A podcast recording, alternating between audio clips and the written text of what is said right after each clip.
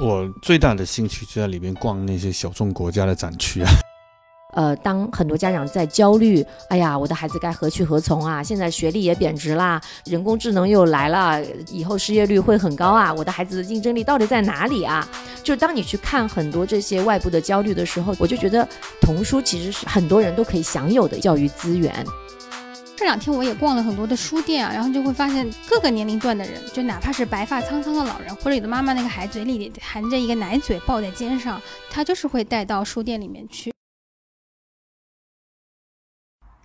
Hello，大家好，欢迎收听 Storyland Podcast，我是主播 Ella。今天这期节目是和辛弃疾的一期串台，由我和辛弃疾的主播子欣，还有 Storyland 童书研究所的创始人小游，啊，我们三个人一起聊一聊我们在伦敦书展上的一些感受和体会。所以话不多说，欢迎大家收听这期节目吧。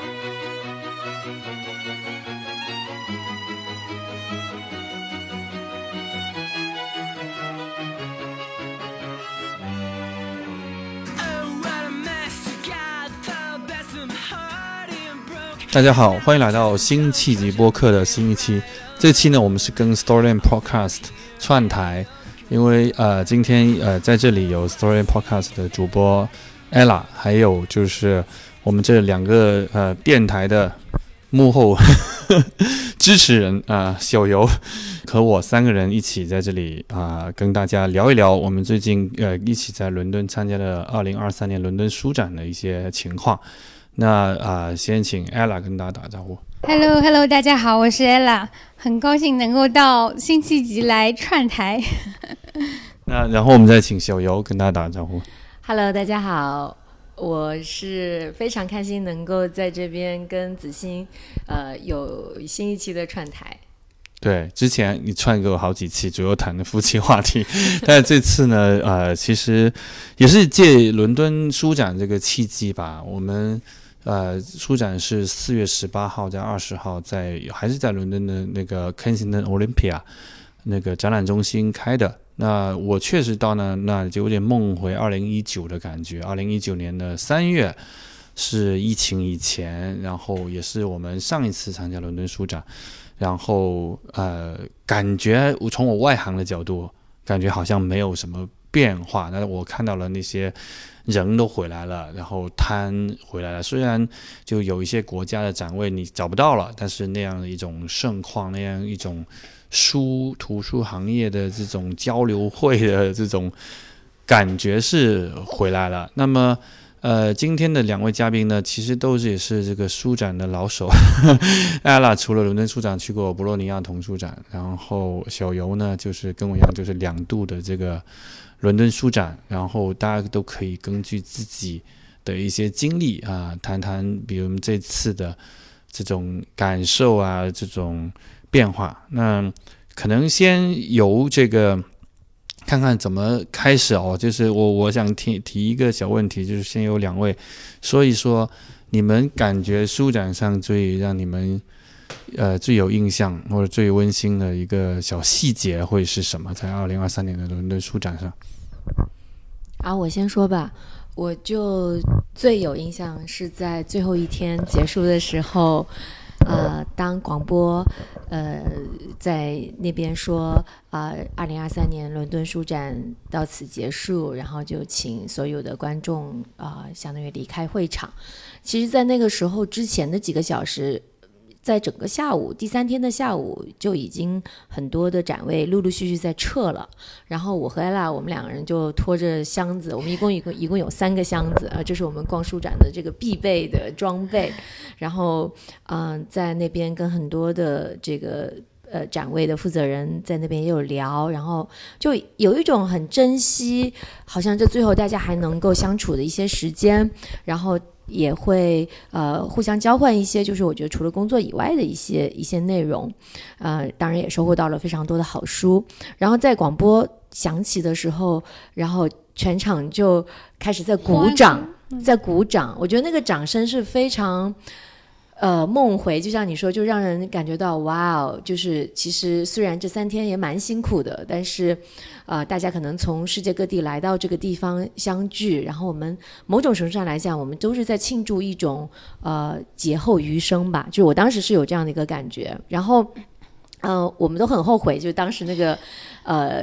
大概十秒钟的鼓掌没有没有。没有把它就是录下来，因为我觉得是非常抚慰我我的一一个一个掌声，然后当然也觉得非常的呃释放。然后还有一个呃小事情，就是在这之前呃甚至第二天晚上就已经有的，就是在有非常多的 party，就是当时在最后结束的时候，呃大概五五点五点钟的时候，你就发现就是比如说作者有一个 party，呃那个出版商有一个 party，然后呃就是他们可能同时。整个会场一个硕大的一个会场，一共两两两整层，可能加起来有一，我想可能一万平方，但是可能同时有十个 party，大大小小在在在举行，呃，然后大家还喝着酒，然后我和 ella 我们都都我我不仅喝了啤酒，我还喝了这个菲律宾的那种紫薯酿的酒，对，我不知道 ella 有什么呃印象深刻的。我其实印象蛮深刻的是，就是，就是我觉得在现场非常动人的是，就是所有人都在为书，嗯，就是。整个出版行业，因为因为伦敦书展它不像博洛尼亚童书展啊，它不仅仅是童书，它其实就是所有领域的书都都涉及嘛。因为它除了就是说有各种各样的出版社啊，还有他们嗯在谈论一些出版的事情，但还每天还有很多很多的 seminar 在讨论各个行业的就是出版啊、写作啊、啊嗯创作者的插画师啊什么。然后我觉得就是就是大家在聊创作这件事情，或者说怎样推动嗯。就书的发展，因为现在很多高科技，比如说 AI 也可以画画画或者写写故事了。那遇到这些行业的挑战，嗯，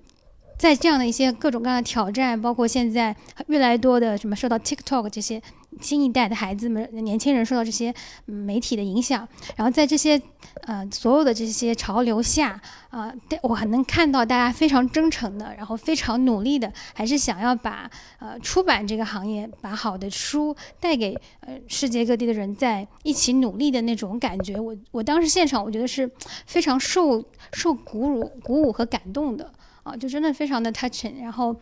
而且大家我觉得就是都在出版行业的人，就是不管是创作者还是啊还是 publisher，就是都是非常纯粹的，然后那种非常真诚、非常友好的一些交流和讨论，呃，我觉得这种感觉和人人人与人之间那种连接的感觉是非常美妙的。在这里可能需要给呃听众就有一个背景知识的介绍，就是伦敦书展跟上海书展不太一样，它不是完全面对公众，啊，然后去售票行单大家进来直接买书的这么一种书展，它实际上主要对行业人士去开放，而且它现场应该一些不售书的啊，但是就是说它这个注册呢倒也没有很严格，你可以注册一个类似于文化公司或者 whatever 相关的，你就可以进去。那么对于你们两位，实际上。就可能听众会好奇你们的身份，就是你们呃来这里，你们首先感觉呃其实不是这个出版行业中人，然后呢，你们可以说是为我们呃生在上海的这个 Storyland 的这个图书馆来采购图书，然后其实同时也观察了一些这种呃世界的这个行业的出版的状态。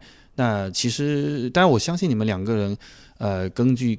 个人的背景啊，其实。带着这样一个身份进去之后，你可能会发现的东西其实是可能超越某个单一的身份，可能是其实是会有更多的启发到你们的东西。所以我我蛮想听听两位，就是说，呃，你们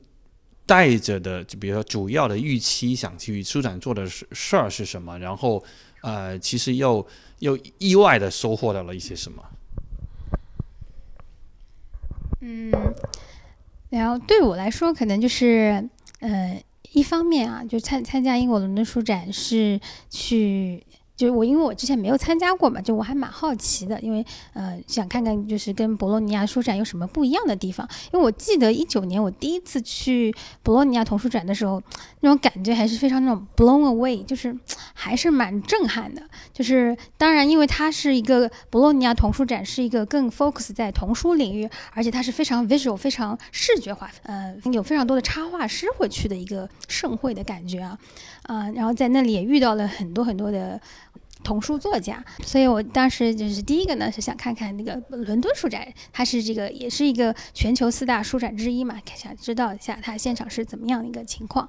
啊，然后另外一个就是说，呃，也是想要去呃发掘一些更多的好书吧，以及。了解一下，大概现在整个世界上就是关于书、童书啊，或者整个书的这个行业的一个情况是怎么样的。虽然我们在 Storyland 啊，我日常工作会涉及到和小朋友一起共同进行一些共读啊，或者是作家采访啊这些，然后就始终是希望自己能够在一个 bigger picture 的情况下来做那些具体的事情。嗯，所以呢，就是就是大概是这样的一个目标吧。然后实际呢，就觉得就是从我个个人的兴趣上来讲，我会觉得博洛尼亚书展更好玩一点，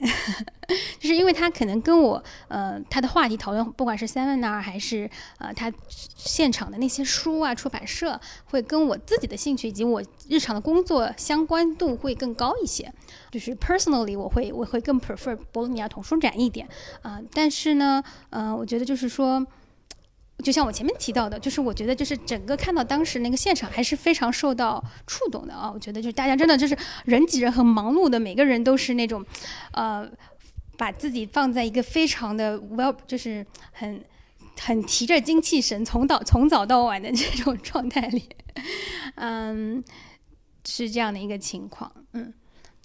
嗯，我来书展从来就不是只买书的，嗯，我也来看人的，就是因为我会感觉到，呃，很多一个行业它会怎么样发展，它是由它这个行业中的人去组成的，所以我在一九年的时候，当时第一次来参加书展的时候，我我当时呃是抱着一个重新和我原来呃接触过的这样的这个欧洲的呃童书出版。和呃，相当于相关的这个文化教育行业有一个接轨的一个感觉，而且，嗯。我我觉得在这里可以说回到，就是因为 Storyland 我们呃自己的定位是一家童书研究所嘛，所以我们在过去将近十年的时间里，我们一直在收藏和研究全球的童书和儿童的双语发展。那么，嗯，其实十年下来，我们买的书，我们收藏的书，基本上，呃，我觉得是首先是肯定是有我们很大的一个呃呃这个。应该说，我们已经有一个很大的一个藏书量了。那在零一九年的时候，呃，是我们整个团队第一次再次回到这个欧洲的这个市场上来，呃，欧美的市场上在买书。因为在那之前我也去美国买书，但是我没有参加过这种大型的书展。那因为呃，伦敦是我相对来讲比较熟悉的一个城市，所以在一九年的时候，当时和子欣一起来参加呃英国的这个书展，嗯，也。当时也是知道说啊，世界上有四四个这个最大的一个书展，那么伦敦书展算是其中之一。在那个时候，其实给到我的一个启发是在于，一个真正好的阅读文化，它不是只是在童书领域的，它一定是在呃成年人的这个阅读文化中，它已经有了一个很长时间的文化积累，然后在呃。慢慢的延展到，因为我们都会有下一代，我们都会考虑教育这个问题，然后再慢慢延展到童书这个板块。所以，嗯，像伦敦书展，在我看来，就是回应刚刚 ella 你的一个感受，跟呃博洛尼亚书展比起来的话，它确实整个童书区，我感觉占它二十分之一都不到，它整个那个面积它是非常小的。今年我又感觉变得更小了。那么它讨论的主要的话题，其实跟童书直接相关的，可能每天也就两三个。我感觉，就我们去看的这些，呃，去听的这些这些讨论，但是我会感觉你放在一个整体的这个语境下去看这件事情是是必要的，因为我们在谈儿童的教育也好，在谈呃这个童书或者是儿童的发展也好，它不是一个脱离于整个世界的这样的一个板块。我我我，比如说我看到子欣，他虽然跟我们同样去参加书展，但是他的视角。就跟我们俩会有点不一样，因为我们基本上都泡在童书区了。然后我觉得子欣，你你你你两次参加书展，你你也会接触到一些很有意思的呃呃，就是出展位啊，或者一些内容啊。我也想听听看，比如说你这两次感觉怎么样？我最大的兴趣就在里面逛那些小众国家的展区啊，这个是我两次下来感觉都啊，好像就这个让我最 comfortable，因为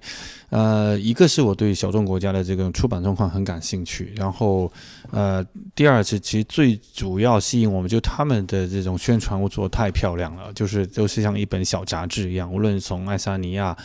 波兰、捷克。等等，这些就是说，你比中国的这个面积人口都几十分之一的这种国家，我觉得这方面就是做的太棒了。然后反而就是那些大国家，其实不仅是说中国没做到这样，其实一些大国家，你像美国就做的非常可怜，那个那个，还有都一些小的传单啊什么的，就是，呃，我我觉得一个是小国家，它有一种能够通过一本杂志集中去推出他们的最好的作品的一些介绍的这样的一种。好像一个 overview 的这种感觉，然后他用一种非常有好的审美，然后甚至有他们国家这个特点能够推出来，然后其实而且你会感觉到跟这样的一个呃国家的一些这种交流啊，或者跟他们工作人员聊天，没什么压力。因为呢，你会觉得说，哎，它不是一个像世界上，因为你一进去呢，那些大的国家，它实际上为什么国家馆反而没特色呢？是因为他们有很多大的出版集团，某上已经代表了，比如说，就一进去就是已经是这种 Collins 啊，或者或者或者或者各种。就是很大，企鹅蓝灯啊，它其实企鹅蓝灯它可能已经大过于，比如说英国的这样的一种是有什么任何什么国家出版社的这种感觉，所以，嗯嗯，在这种所谓你看起来比较很顶级的这种出版集团，你要去跟他们聊，如果你自己又不是一个说所谓我要想去引进他们的版权的一个中国的某个出版社的顶级出版社的这种工作人员，你会觉得好像人家也未必想跟你聊。但是你在这种小国家，你会反正啊，你对这个国家的文化感感兴趣，对某种感兴趣，都很可以自然的聊起来。所以我会在这里边，首先从他们拿到很多很好的这种 这种出版物，然后其实也就是，而且这些是属于说，真的是你线下才能发现的，就是你在网上你也不会说去专门去看这个国家的文学文化的情况是怎么样子，就是会机会所以。会会少一点，然后通过这样子，我觉得总体来说，你会呃，就像呃小游刚刚说的，形成了一定的这种一个 overview 的洞察，呃，这种这种洞察，我觉得还是还是很重要的。但是我看小游，你好像其实是你各种机构、出版社什么的，你好像非常之穿梭自如，你都能够。就刚刚刚说让我有压力感的那些大出版机构，其实你也会能跟他们。谈出一些合作或者有有一些新的呃机会来是吗？啊，过奖过奖，倒也没有。我我其实是觉得整个呃文化生态它是由呃不同的人去组成的。比如说在书展上有出版商、有出版人、有呃经销商、有这些各个链条的，包括运输、印刷、装订等等等等。那么其实书它不仅仅是特别童书，因为它也比较视觉化嘛。它其实不仅仅是说，呃，这个作者和插画师这两个元素组成的。所以其实我觉得在整个书展上是看整个生态生态链。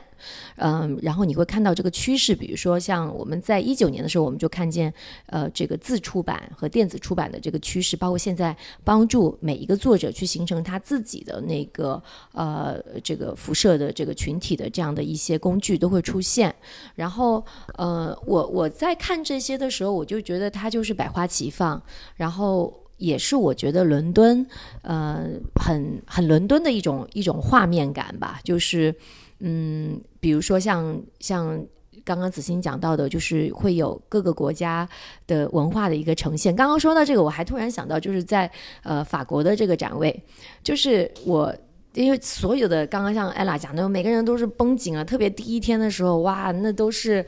呃，schedule 全部排满的，因为我们并没有事事前去预约很多，就是呃这个展展展商的这个时间，所以我们都是比较即兴的去跟他们去聊，但他们我们也其实光这样我们都已经忙忙得很了。那所以那些展位上那些站摊的人，他们其实就呃时间表都排得很满，就每十五分钟、每二十分钟可能就要约约一档谈一档生意这样子的。但是呃，当我走进法国那个展位的时候，我就觉得。太有意思了，他们里面有一个呃，像可能四五十平方的一个区域，他们摆上了绿色的植物，摆上了沙发、靠垫。地毯，还有这种氛围的灯光。更特别的是，他们有一个吧台。这个吧台里面，他们有有咖啡、有酒，还有一些可能我说不上名字这种法国很法式的一些一些小点心。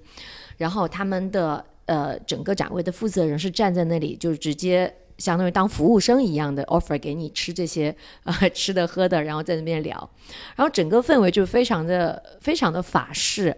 然后我就很惊讶哦，对。包括他们就是放在墙上的装饰，他们连墙上的装饰都没有放过，因为这种展位平时都是那种临时搭出来展台，因为三天就要拆掉的。但是他们在那个墙上，他们还摆上了，你你会觉得非常巧妙的一种一种很艺术的手法。它其实就是我估计就是一个白白的板子，在那个板子上面，他们先蒙了一层。薄薄的布，然后再用了那种麻绳系列的那种感觉，再蒙了一层，然后整个挂在墙上，你就觉得特别的有机，然后又特别的艺术感，我就很想买那个画。然后那个负责人，我我因为就我就。你刚刚说到，其实我更多是在跟他们聊这些，呃，我就说，哎，你们怎么会有这这样一个想法去搭建这个人？我们今年主题是怎么想？他说，他因为他们每一年都会变，然后我就很想买他其中一幅画回来，其实不是一幅画，就是他们做的一个装置嘛。然后他非常认真的就是。考虑了我的这个这个请求，他说：“哎呀，可是我们今年，呃，秋天的时候在法兰克福书展，我们也会同样使用到这些道具。那么，如果你来法兰克福书展的话，你记得来找我。”他说：“我可以把这个送给你。”我就觉得，就是你说人与人之间的一个连接，就是包括，呃，比如说在爱沙尼亚，我们都很喜欢的那个展位上，他他们国家非常的小，可是你会看见，他不管是童书还是成年人的书籍，他的那个出版，他都是非常有风格并且有深度的，所以。当我在跟他们去聊啊，比如说你们国家怎么会有这些的时候，其实你会发现，呃，他们的呃跟你的沟通的那个那个方式，就像你刚刚讲到的，就是大家可以可以很很自然的一个交流。然后我就觉得这种文化上的呃像一个博览会一样的感觉，它就不仅仅局限于书了，它其实还有很很多各方面的，大家也会聊疫情呃的一些感想啊等等这样子。对，所以我我我会感觉书展。更有趣的，呃，倒不是说真的要去谈成什么生意，或者是比如说把这个书的版权买下来，或者是怎么样，嗯，对我们来讲，可能更多是去了解这个世界，呃的一个窗口吧。当然，就是我觉得书也也很重要，就是所以我们最后一天，我们还是有很多的收获的。嗯。那小游谈说这个书展像文化的博览会，那我们传统的一个想法想象就包括在就是在中国的话，会感觉就书籍还是一个很地域性的一个东西，然后好像我们有时候会因为语言，因为这个出版文化，因为发行渠道等等。其实呢，就是我我我相信，就是包括我自己生在大陆的时候，也会有这种感觉，就是说，你能够日常会去关注的，那么就是国内出版那些书。我们谈起出版，我们都是好像这种圈子的这种感觉。那我就我想问艾拉，你这次从大陆出来到伦敦，呃，参加这个书展，然后其实就是像无论你刚刚说的，做一个呃专业的。童书研究人员，然后你这次也跟一些作家做访谈，无论从这个方面，还是从刚刚说我们做一个普通读者的这个层面，你觉得接触这些，嗯，就是能够各种各样的出版的，嗯，具体的东西，书啦，这个展位啊，人啊，这个能给我们这这样的成年人带来像一些什么样的？知识上也好，或者感受上的一些收获嘛。其实对我对我来说，嗯，触动最大的是一种观念和生活方式上的嘛。就比如说，就像之前艾米丽有一次也提到，就是回到国内啊，就是如果在公共交通上，在地铁上或者大家闲暇时间，你会发现啊，就是特别是地铁上或者公交上吧，年轻人坐公交的也比较少。地铁上几乎所有人上下班期间都是拿着手机在看。嗯，就我观察下来，不能说伦敦没有人看手机吧，但是看书或者报纸、杂志的比例是很大的。这两天我也逛了很多的书店啊，然后就会发现，就是就各个年龄段的人，就哪怕是白发苍苍的老人，或者有的妈妈那个孩子还很小，还在呃嘴里含着一个奶嘴抱在肩上，他就是会带到书店里面去去选书啊、看书啊什么的。嗯，我们不能说好像看书就一定比嗯，就是看手机更更高级或者什么。但是我觉得它其实是你获取不同信息的方式嘛。因为嗯，手机上的那些短视频，它它肯定是更加的符合人的本能。和天性的，它是击中人性的弱点的，就是它不停的会给你反馈，然后它也是比较那个 effortless，就你不需要花很多的这种很 mental 的，就头脑上的这种努力，你就可以去享受它的一种快乐。但是我们也讲快乐，它有分，就是那种。呃，主动的快乐和被动获取的这种快乐，阅读这件事情，它其实是略微有一丢丢反人性的，因为它需要你可能相对有一点专心，或者说你需要去排除一些外界的干扰，然后去做这件事情。当我们是来到书展上的时候，所有的人还是在为这件事情在做努力。当然，现在呃出版也是非常多元的，其实是包括这次他们也有很多在讲那个 Kindle，Kindle 是电子书的出版，也不一定都是说呃是纸质的这样的一个出版物，嗯，但。Anyway，我觉得就是这种 printed 这种呃这种文字的呈形式呈现的这种阅读的方式，还是会嗯，对我们，我觉得对我们的大脑长期来说，其实应该是会有一些积极的影响的。只不过它现在对对大家来说，对大家生活方式来说是一种挑战啊，以及在中国，其实我觉得比较少的人了，已经占的比例比较少的人，还在继续保持着用通过阅读来放松自己或者来 enrich 自己的这种习惯了。所以我觉得就是说是一种很好提醒嘛，然后也让我看到了，就是在国内我们还是有蛮长的路要去走的。就不因为因为我虽然我们自己是在童书领域啊去在做这个教育，但是我会发现，因为孩子是非常大的程度上受到家长和环和周围环境的影响的，他这个教育不是只是说啊你你，他他自然的发生的。所以如果我们的大环境，我们大家成年人大家都不来看书了。我们都在看短视频、看手机。那我们期望孩子他们来专注在阅读这件事上，就会会非常的挑战。嗯嗯，其实说到这里，我其实想插一句，就是一九年的时候，我不知道子欣，我们不是一起去参加呃伦敦书展嘛？当时的那个主题剧就是呃，你记得吗？就是他当时叫 Take Words Further，就是把文字，它其实有很多种翻译方式，就是类似于就是把把文字带向更远。或者是说，我我其实觉得它有很多种很多种表达的那种那种感觉。但是今年它的一个相当于过了四年，它今年的主题句叫做 “Defining the Future of Creative Content”，就是让我们重新来定义关于创意型内容的未来。所以它今年它有非常多的一个科技主题，它有一个专门的一个呃论坛，就是关于科技，然后还有关于可持续。然后大家其实，在讨论科技的时候，就也会去聊到，比如说像这些人工智能的发展，因为它真的可以一两秒钟就给到你很多的在研究上，甚至想一个标题，甚至写一篇文章的这样的一个。呃呃，这种这种能力，就大家都会觉得说，很多人可能真的就是因此而失业了。就如果你的工作只是平平，你并没有把人类所特有的这种创意性放带入你的呃这个创作中，所以其实呃我会感觉到，对于儿童来讲，这个挑战也是很明显的。就可能艾拉，你是会把，因为这是你第一次来伦敦，所以你会把你看见的公共交通上的人们在阅读的这个场景和上海。来进行比较，但是我我可能更多会去看现在我在呃伦敦的这些公共场合看见的大家对呃阅读的这个呃兴趣度，已经比我十几年前来的时候，我觉得是锐减的。就是这个是时代带给我们所有人的一个挑战。那么对于带给孩子来讲，我觉得其实也是嗯。怎么讲？就是因为大人的环境发生了变化，所以孩子的环境肯定肯定也是会会发生变化的。所以我我其实还想听听看，就是子欣，呃，你因为你自己也在创作嘛，然后你也在写东西，然后一直也在做呃三明治这个板块非常创意的内容，就包包括我今天早上听你你们在开会，就是聊很多很细的选题和呃要做的展览的时候，其实这背后都是有非常多的人的呃集体智慧。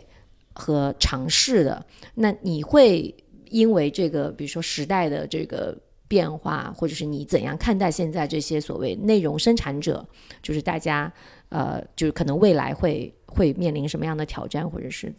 你有什么其他的建议？呃，其实我有点不想把这个话题局限在内容生产者，因为，呃，我们谈的其实从 Storyline 到三明治。整个的我们在谈的是给每个人，无论从孩子到大人，如果你是一个呃在世界上你本身有自己的思考，然后你又想表达，那你肯定是呃世界上很多文化内容的吸收者，同时你会在进行自己的生产。只有在这个情况下，我们定义生产者才不会过于偏狭。让人会觉得说，好像啊，只有那些以此为为职业的人，他才需要去考虑这个问题。所以，我我不想去把它呃定义狭窄化。我想把说，如果我们每个人是一个这样的一种呃需要去思考，然后在这种表达的这样最小的一个内容生产单位的话，呃，我会觉得实际上有很多的呃路要走。像刚刚艾老说的，特别我们如果从大陆目前的。呃，整个的培养状况来讲，我觉得会有很多路有走。呃，这其中其实我们曾经刚刚在书展里边这个感受，我我有一个点想谈的。我们可能我们三会吧，呃，我们刚刚说了，我们又不是什么出版人，我们又不是什么怎么图书进出口公司，我们去我们去这个身份，然后我们还乐在其中。实际上，我觉得我们在做一个事儿，呃，很很有趣的一个事儿，是我们在做一个。自我探索的全世界知识的一个一个学习，因为其实这个书展某种它的主要大的功能还是有点服务于过去的那种模式，就是说我的一个。一本书或一个大的什么 IP，什么迪士尼什么的，我是需要通过传统的渠道，通过呃 B to B 之间，然后我被国家国家这边转换过来，我翻译过来，然后我们国内的很多呃书，其实能够呃翻译过来的国外的这些小说也好，比如无论是这种你最近流行的女性小说啊等等等等，然后我们在国内大概就通过这样的一些媒介渠道去转介。拿过来了，童书也一样，但来到这里，你会最大一个感受就是通过这样的 B to B 渠道转介的，可能就是它的万分之一，在这个全世界的这个范畴内，而且你不你不知道他帮你转接过，他出自于商业考虑呢，他还出自于什么考虑？他反正就是说，最终你被推荐给了这样的一些内容，然后你感觉这些内容好像都已经是这个世界。全世界了，或者说这个世界主要就在啊，大家都会谈塞利鲁尼，或者大家都在谈那不勒斯四部曲，或者或者怎么样？但实际上有很多很广漠的，是不知道。那但是过去的人呢，不那么太觉得自己是需要做这么一个呃很微小的筛选，因为觉得哇浩如烟海，我我怎么去接触他们呢？然后慢慢也其实也让渡了这个权利。就是让渡给这些大的出版社啊、出版机构去专通过他们各种考量下来 B to B 的一个一个 end result，一个最终的一个产品，它它翻译好了给你。但我觉得今天我们现在谈到这个情况，我们我们在不知不觉中做的这个萌芽的尝试，无论从我们个人的好奇出发，就我刚刚说的，我我从我对小众国家的这种阅读好奇出发，还是说从小游最早对说，哎，想看更多更类型国内看不到的童书出发，去做这样的这种这种探索，去跟这个世界的知识宝库做个性化的连接，个性化的探索。我我觉得。呃，所以来到这种伦敦书展这种虽然很大的看着给行业的展会，其实也是我们的去连接的一种方式和一种一种途径。但是它背后包含刚刚 ella 说的，就是你在这里的独立书店也好，在呃公交站台也好，看到的所有的这些 event 图像，都是我们去探索哦，这个世界在文化生产和你我不想做消费吧，文化生产和使用。呃，传递的这个场景里边，它的 big picture 是什么样子的？我觉得这个 big picture 跟我们最后在个人选择感兴趣的，再去进行一些深入的搜索或者探讨，会是一个很好的结合。你先看一个大的，然后你再有一些小很小的感兴趣的东西去结合。我我我是认为今天的，呃。就受文化教育程度越来越好的个体越来越多这个情况，这种路径其实可行的，并不一定要通过这个非常传统的这种，对吧？翻译，然后呃转嫁出渠道出版这样子才才能接触到这些东西。所以每个人要开始建立这样的信心。这个是不是小游？其实你不知不觉，无论想带给孩子，就是或者说在孩子没有成年之前，是带给他们的养育者家长一个能力呢？就这个这个好像好像你没有那么的清晰的总结过，但我们细细说起来，是不是不是一嗯，个这样是的，是的，我觉得非常谢谢子欣的总结。就是，嗯，我当然做这件事情，我觉得最开始是有点无意识的，嗯、因为呃，从二零零九、二零一零年开始在探索这件事情，因为那个时候我们大的孩子也处在这种看童书的一个年龄，然后在那个年代，就是我们中国引进的啊、这个翻译的童书并不是那么的多，甚至原创的也不多。这种算吗？卡梅拉是还还有什么？比如你们举几个，让大家也觉得比较能了解的。呃，那个时候这个就都很少了。我记得有一本书叫《小牛的春天》，那是很早很早，就是在二零零八年的时候，感觉那个时候开始市面上开始有一些这样子的童书了。因为我记得，呃，我第一次呃去。书店当时都没有这种专门的儿童绘本的这样的一个书店，在上海是没有的，所以嗯，我我会感觉到最开始我来到伦敦接触到整一个的这个文化出版，包括特别是在儿童的这个资源这个板块，当时是完全是感觉是很不一样的一个世界。但我感觉我们从一零年回国之后，然后继续包括在 Storyland 的一个探索，其实是我们慢慢的用很快的速度，应该。不是慢慢的，而是用很快的速度，我们追上了所谓的一些呃对书籍的这种与时俱进的这种呃补充，所以基本上在 Storyland 你是可以看见，呃，应该说是非常最新出版的这些书，包括整个呃这些炙手可热的作者，或者是新秀的作者，很小众的作者，艺术领域的这些出版物，其实在 Storyland 都是一个比较呃，我觉得是一个比较完整的一个呈现，因为呃我们花了很多时间在做这样的一个 sourcing。但是说到这件事情，就是子欣你刚刚讲到的，我觉得可以举两个例子，大家可以嗯、可能。呃，设身处地的去想一想，就是我们作为一个成年人，其实我们现在，如果你是有一定的国际化连接的，就是你可能你的信息的一个渠道，呃，比如说你看剧，你不只是看我们电视里面的电视剧，你你可能会看美剧、看英剧、看其他的这种平台上对 Netflix 上面的一些内容。你听音乐，你也不是说只听我们国风的音乐，你可能也有很多这种你喜欢的这种乐队啊，呃，独立的也好，或者是海外的也好。你看新闻等等，这些你所有信息输入的渠道，其实都已经不再用国界语言来呃划分了。可是你在这个板块上，你想到。呃，可能一直受到这样很多元化、国际化信息影响的成年人，当你要去给自己的孩子去给到他相应的这个文化环境的时候，特别在书籍这个板块上，我们会发现它的这个界限感是非常非常，呃，这个像一堵墙一样的，可能有海关的问题，有价格的问题，有语言的问题，呃，这些所有的这些渠道，让大家觉得我根本不知道在我们国家的书店以外，或者说在我们的网上，嗯。不管是淘宝也好，当当也好，这些网上平台上能买到的书之外，我还有什么可以买书的一个渠道？所以我觉得我我在最早我是相当于是用个人的方式去进行这样的一个拓展，然后到后来也是带着团队一起来选书来买书。然后我觉得另外一个例子就是。就是很很简单，就是说说到食物这件事情，就是我们现在在上海，我们已经可以吃到基本上世界各地的食物，就是特这也是我在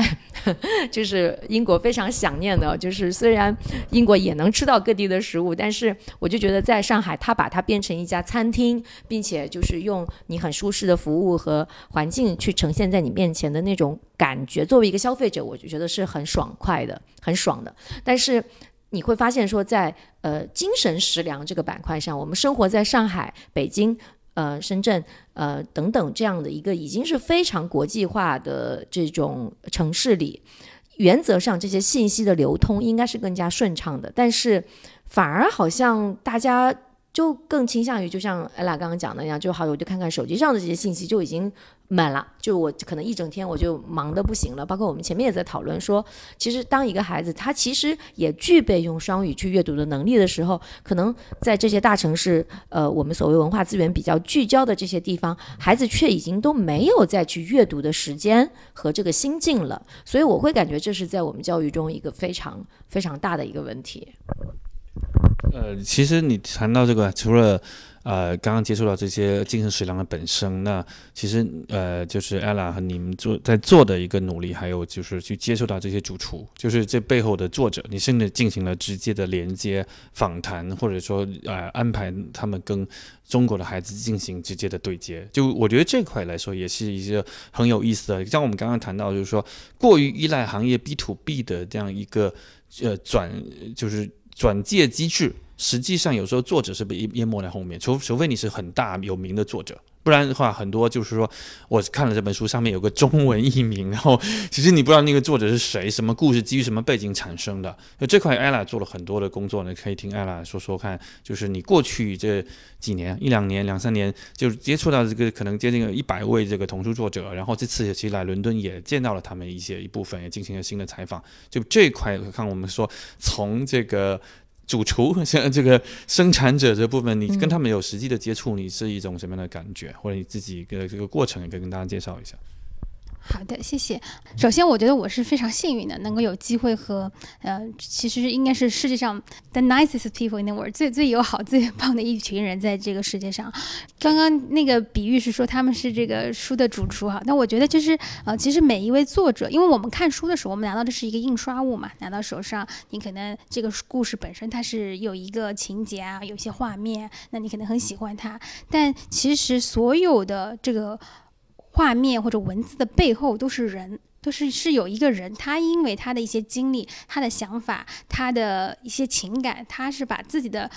生命的某一部分，其实是呃投射到或者转化到融入到他的这个。作品当中来的，啊，那嗯，如果说我们看书，当然我们每个读者是有自己的呃权利去解读和去呃去感受、去传世啊，但是我觉得在我和这些创作者去聊呃去了解他们，不仅仅作为创作者去写某一个故事的这个故事之外，还以及去了解他们作为一个人啊，他们的。他们的成长经历，他们的喜怒哀乐，他们的偏好，他们，嗯，他他们关心的什么啊？这些我觉得是一个非常 有意思的过程。给我们举两个例子，就是你这次碰到一两个作家的日常生活，给大家有一点这个切身的感受。我我我就那就讲，昨天正好刚刚才呃刚刚才聊了一位作者叫 Joe Todd Stanton，然后他的新书 The Comic 刚刚获得了二零二三年的 u t o Carnage Award 的，就是英国非常重要，应该是最重要的一个插画奖的短名单的提名。这个其实是一个比较大的荣誉啦。那我们昨天刚刚有聊过他的创作啊，嗯，因为我们昨天也聊到了 Chat GPT，呃，现在这个是一个好像不可避免需要聊的话题，确实对行业是有很大的影响，因为我们已经看到了很多人用 Chat GPT 和 Mid Journey 这两个 Open AI 的平台来创造一些绘本了。那么我们俩，我跟他聊到这个话题的时候，他就说，嗯，他其实并不畏惧，至少现在他对这个形式是。没有任何的恐惧或者是焦虑的，因为他也看过一些作品啊。他说他觉得说，其实，嗯，因为创作者的话，比如说我呃，他有一本书叫是关于一只小老叫 Julian 的小老鼠的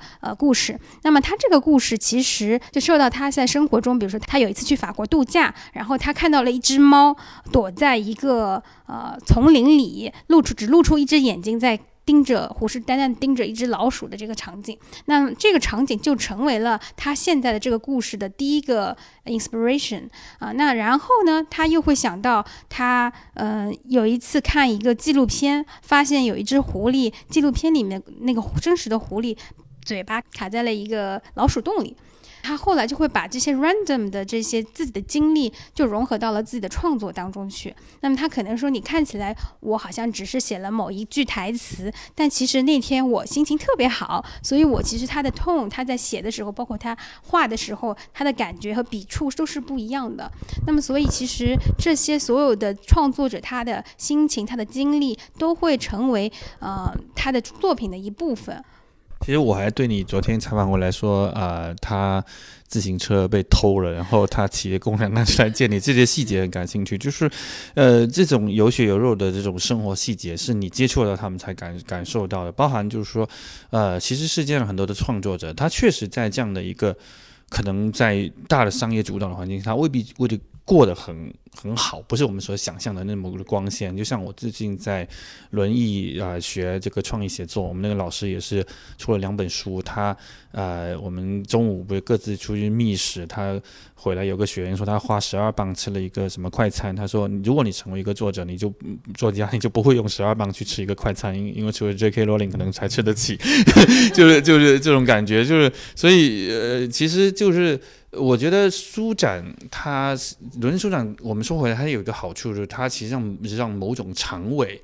能够得到呈现，因为它那里很多小的出版机构、小出版社等等，他们真的未必过得很好，但他们还是愿意来这里有一个呈现的机会。其实我们很难想象在国内的这个书展，因为这个当然也有这个国情的不同，就国内的出版都是一些大的出版集团嘛，所以它就占据了那样的很多的展台。这边也有大的占据了展台，但仍然有很多小的。呃，出版社也好的，他们就小的机构，他们就就就出来，他们在这里有一个让你看见，然后你可以通过这样再去按图索骥，可能有可以连接到更多的资源等等。所以，所以我觉得这个是一个呃，就是刚刚说到的这种常委，可能小游跟他们接触的很多，你可以聊一聊你跟这些各种各样的就是小的机构啊，然后从你从他们身上看到了些什么？呃，我其实觉得伦敦书展它其实除了书和这些展位，刚刚我们讲到这些之外，包括作者呀，包括大家在谈这些呃书籍生产链条的整个这些生态里面，其实。嗯，我每一年我还会关注它的几个点，就第一个是刚刚讲的它的整整个的一个主题，因为它某种程度上来讲是反映了一定的趋势。比如说二一九年的时候，呃，我们当时论坛我记得非常呃明显的一个话题就是 diversity，就是当时就在谈论这些包括呃童书里面呈现出来的这种不同群体，它在。童书里面的这个呈现，比如说，呃呃，单亲家庭的，比如说不同肤色的啊，不同的家庭结构的这样的一些孩子，他们某种程度上来讲，他读这个童书，他其实没有太多的相关性，因为大部分百分之九十以上的一个内容，它可能都是被一些主流的出版社的一些主流的叙事所所所所统治的，所以其实在这个中间，大家其实会有反思，而且大家可以很很敞开的去聊这些话题。那当然，我不想把这。这个东西去归拢到是一种所谓的政治正确，但是我仍然认为，就是当我们大家在谈生意，在。关注自身的个人成长的时候，它其实是有一个更大的一个图景，是我们不管是从教育还是文化的这个板块，是你很难忽略的。比如说像今年，呃，他们每一年都会有一个自己的相当于一个 spotlight 的国家，就是焦点国。那么今年的焦点国就毫无疑问就是乌克兰。所以你在很多的这个呃展会上，呃，包括我参加的，我我参加的有一些闭门的一些会议上，他都会在门口放一个书箱，那个书箱子里面是，呃，就是说你每一个来参。会的人，其实你都可以带上一些你想要捐赠给他们的书，比如说当地的，因为呃很多图图书馆就没有办法正常运行了。其实它哪怕是一个非常小的一个细节，你可以用一个非常简单的一个动作去参与。然后包括说，其实每一年伦敦书展，呃，它都会有一个呃慈善机构去呃去去把他们最后的一些可能资源啊、书呀或者其他的一些东西是捐到这个这个呃。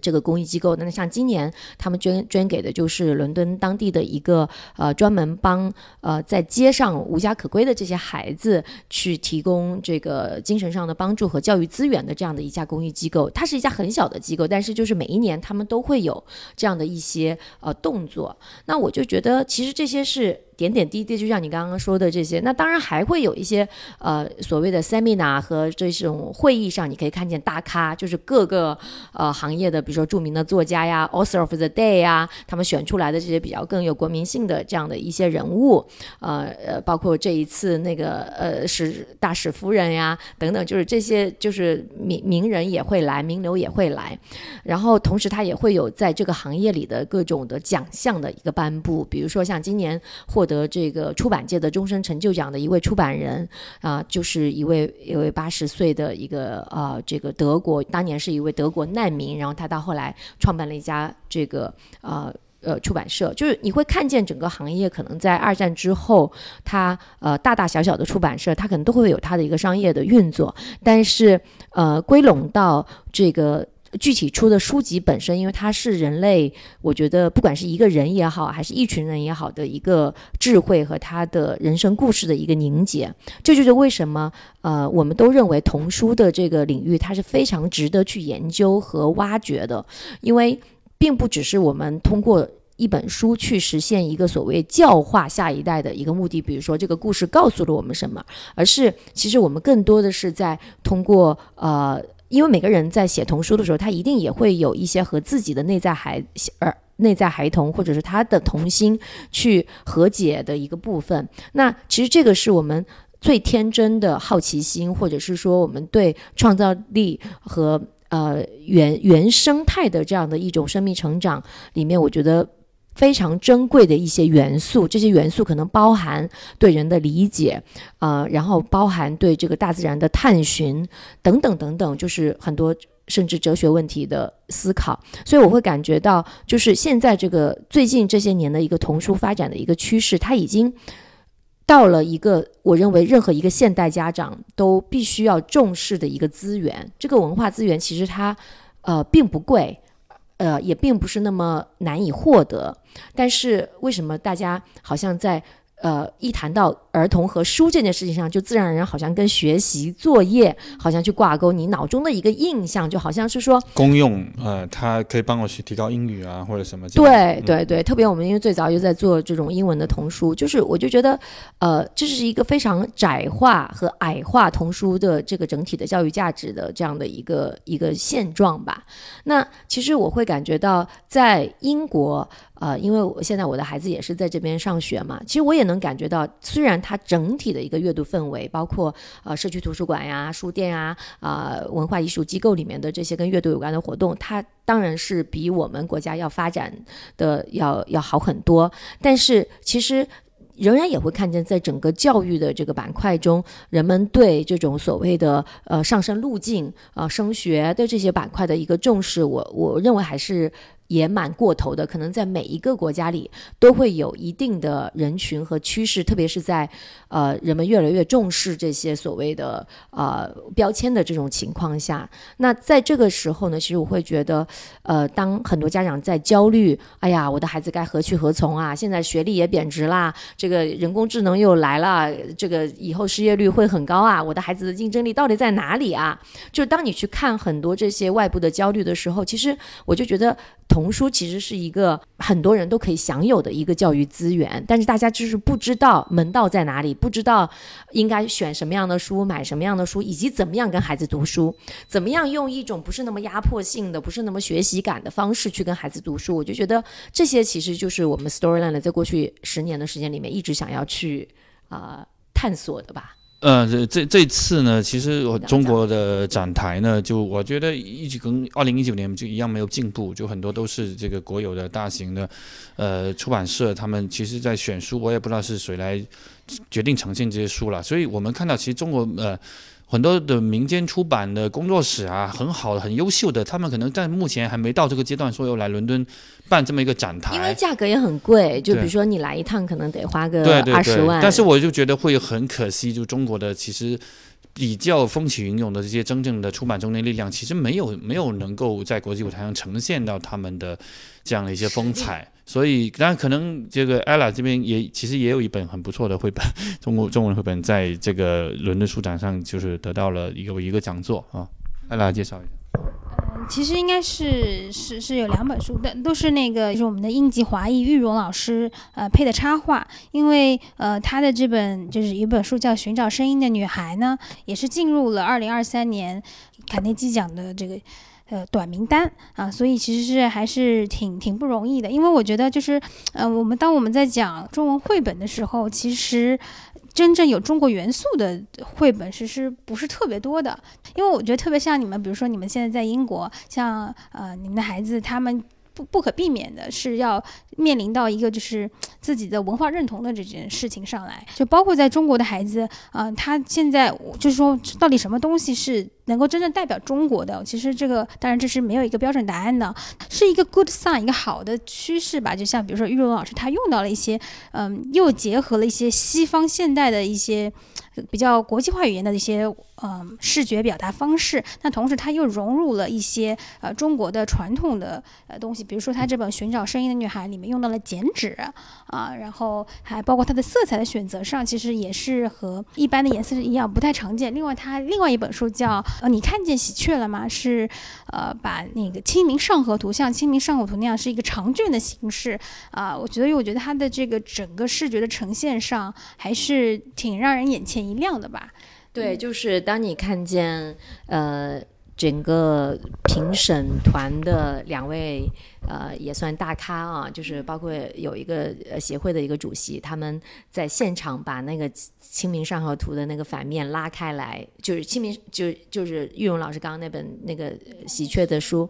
呃，然后就是现场的这种反应，就是你会看见说，呃，我觉得这就是一个很好的一个。案例在于说，一个他有着中国文化认同和技巧的艺术家，同时又加上了他几十年在英国的一个生活经历，所以他懂得如何去向这个国际社会去 present 一个呃，我们且不说是定位在哪里的一个故事，但是就是这样的一种中国元素的一个融入和呈现，就你在这里你会看见还是。呃，感觉到是一个很很欣慰的一件事情的，所以其实我也会觉得，呃，我们这一代的孩子，比如说像我的两个孩子，他们应该都算是从小看这些童书长大的孩子。那我相信，在他们未来的一些自己的个体表达也好，或者是其他方面的创意表达中，他们其实如果永远在能够。知道有这两两两种方式，甚至多于这两种的这种艺术表现形式。其实我觉得他们手中的这个锦囊，其实就或者他们能够调用的这些呃才华，我觉得就会更加的多元化一些，就不只是说只在某一个特定的呃这个审美体系里面才存在。因为我觉得未来的孩子他其实就是就是这样的一个呃竞争力吧。那呃，我们今天的节目可能就到聊到这里了。然后，其实关于伦敦书展，呃，还有很多很可以聊的东西。然后，看看我们呃年底还能不能参加法兰克福书展啊，或者明年继续参加更多的一些书展。然后，呃，ella 可以介绍一下，如果没有关注啊 Storyland Podcast 或者还有其他 Storyland 相关的服务，如何去去哪里找？呃，如果大家是要听作者采访播客的话，就是在各大泛用型客户端，比如说是喜马拉雅或者小宇宙，搜索 Storyland Podcast。呃，如果是公共号的话，大家关注 Storyland 童书研究所，啊，上面会发布我们呃近期的所有的采访。好，那谢谢艾拉，谢谢小姚，我们今天的节目就到这里，拜拜，拜拜。I can think of my list of happy, and then I get so very glad. There are so many things that make me happy, the list goes on and on. But now I want to know what makes you happy. I bet your list is just as long. Popcorn, baseball, pancakes, turtles penguins. There are so many things that make me happy. The list goes on and on. So many things that make me happy. I could go on and on. So many things that make me happy. I could go on and on. So many things that make me happy. I could